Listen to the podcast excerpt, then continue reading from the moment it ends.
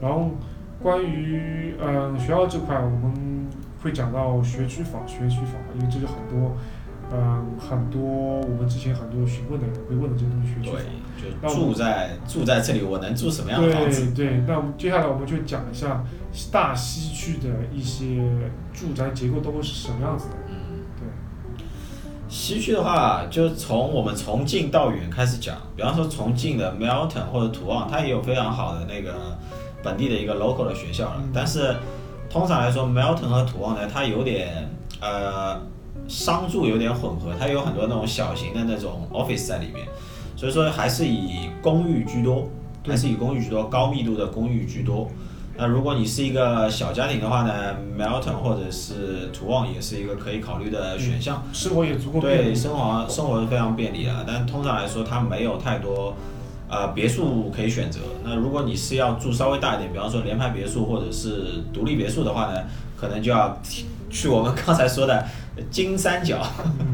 黄金三角、黄金三角不是金三角。从 Saint Lucia、Taringa 到 Injupili，对，这这三个区就选的很多了对。这三个区为什么我们会呃把它戏称做金三角金三角？因为第一个三个区的它的邮编其实是一个邮编，对是一样的。然后第二个金三角，这金是主要我觉得是突出在那个供应量，供应量很很少，相比于其他区它供应量很少。第二第二个就是呃这三个区它的平均房价很贵，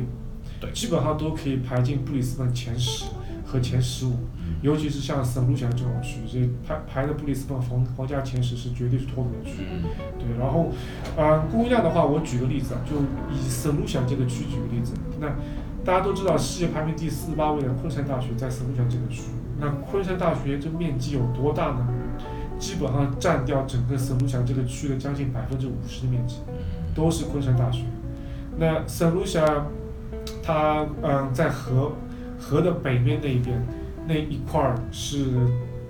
基本上是可以开发公寓和联排别墅的。那河的靠南那一块儿，你是什么都不能做，只能是盖独独栋别墅。嗯所以圣卢西亚这块它的独栋别墅，尤其是新房的独栋别墅，嗯。少之又少，每年可能出售的量都不会超过十套，非常非常少。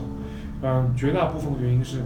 很多住在那边住独住独栋别墅的那些当地人，房子买了之后不轻易卖掉，嗯。不卖掉，所以你整个市场供需的时候，它没有供应，但需求还是很强劲。对。所以，尤其对于我们海外的那个朋友群体来说，您想在圣卢西亚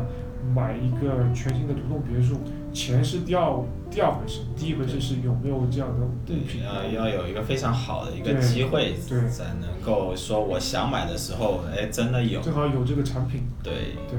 然后旁边 Taringa 和 Injupili 其实情况差不多，相对来说会稍微好一点，稍微好一对，点。其实其实没有，就是就好一点点，其实没有差特别多了。对因为一年它比如说一年之中他只卖十套 s o l u t i o n 旁边 Taringa 可能只有十二套，嗯，其实没有特别多的差差别了。对，嗯那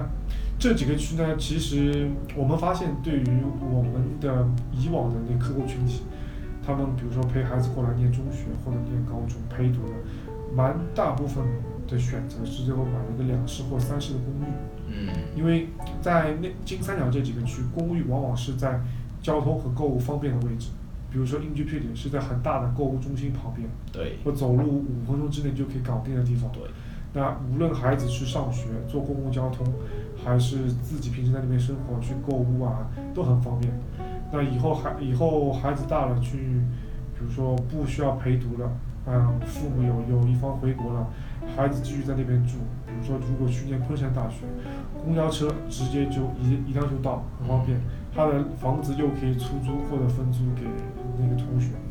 因为那边有很多昆山大学的留学生住在那边嘛。嗯对，对，一个区人多了以后，它势必会导致会出现一些，呃，中密度或者是中高密度的住宅出现。但这种住宅类型的出现，并不代表说啊这个区啊没有别墅它就不是一个好区，而是说这个区太受欢迎了，它为了去吸纳更多的居民，它就不得不说出现一些转型。因为我知道以前神鹿下也是那种大块的地特别多，但是你现在去看，它是那个地是越分越小。比方说原来只能住一户人家的，现在因为市场需求量太大，它可能就变成了住三户人家。对，它切成了三份住三户人，那每一块就很小，可能就四五百平，但同样也卖的非常贵。那像 e j o p i l i 啊或者土旺这种，呃有火车站的，就是交通非常方便，然后有比较大购物中心的，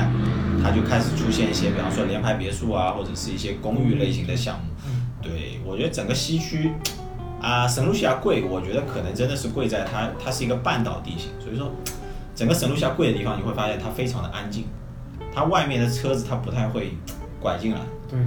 会有点非常的带一些比较私密的，然后，呃，绿植覆盖那种，有点像那种什么山庄那种感觉。对，其实其实这这三个这个地方金三角还有一个很大原因是。它的房价，它的这个区的房价是比较高。嗯，我们前面说基基本上排进前十前十。给大家一个心理预期吧，大概是 大概这房价大概是在什么样的一个位置？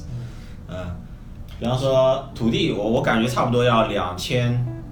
一千八或者到两千一平这个样子，光板地的面积，光板地的一个价格。差不多，差不多。差不多这个样子。有些水边的会更贵。对，水边的话就对天天价天天价对。房子通常来说，你去买一套新房的话，可能在一百五十万到两百万之间。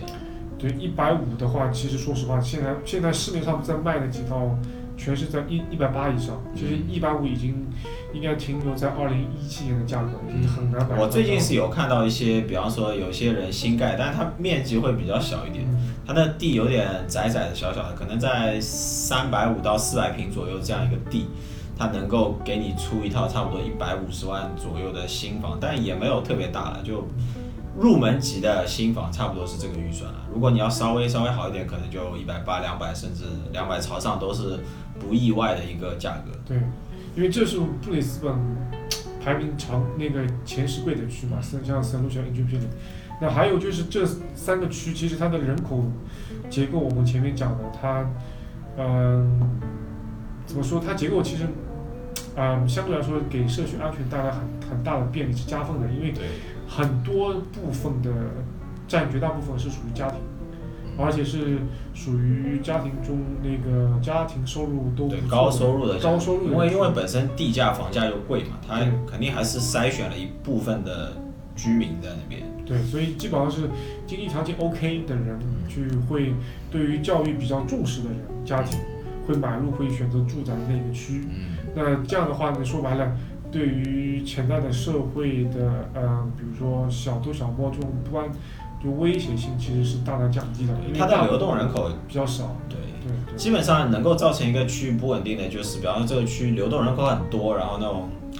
对，就比较容易出问题。但在西区这里面，即使有流动人口，基本上也都是在大学里面比较留学生。比较太平的留学生，所以说他们也不太会去做一些比较出格的事情。嗯，对。然后我们今天上午其实去呃神鹿泉刚好去录视频，拍了一套嗯差不多完工一个月左右的全新的独栋别墅。对。大家有兴趣的话，可以之后看我们第二个视频，看看那个别墅里面它的设计啊，它的装修都是什么样子的。嗯。有喜欢的可以给我们留言，可以给我们点评。那我们今天这个视频就差不多到这边啊。最后，最后还是要跟大家总结一下，就是说我们今天做这个视频，它比较我们要把这个视频要推荐给谁啊？我们大概罗列了几点。我想第一个讲的呢，就是它首先比较适合最直白的，比较适合新移民家庭或者是老移民，但是呢，你家里面有一些适龄儿童要上学的。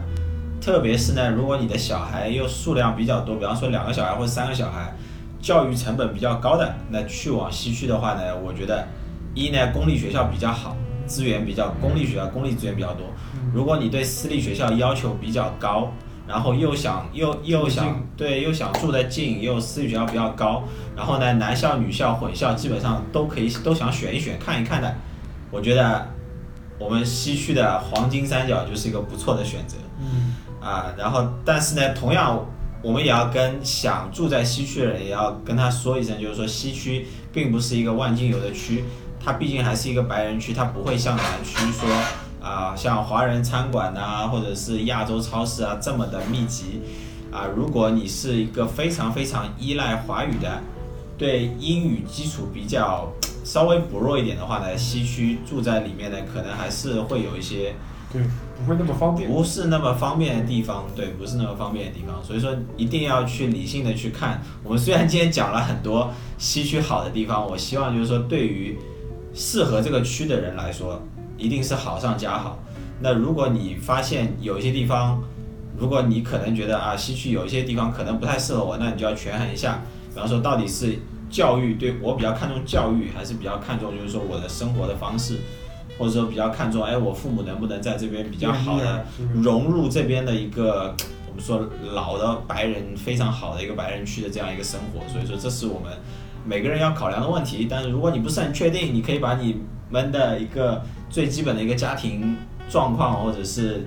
个人的一个规划和我们去聊一聊，然后我们结合一下我们就是说掌握到的一些信息来判断一下，就是说，哎，这个客户到底适不适合住西区啊？这个样子，对不对？对，大家喜欢的话可以给我们点赞，点赞、关注、加好友。OK，好，谢谢好，今天就这样了，好，谢谢大家，拜拜。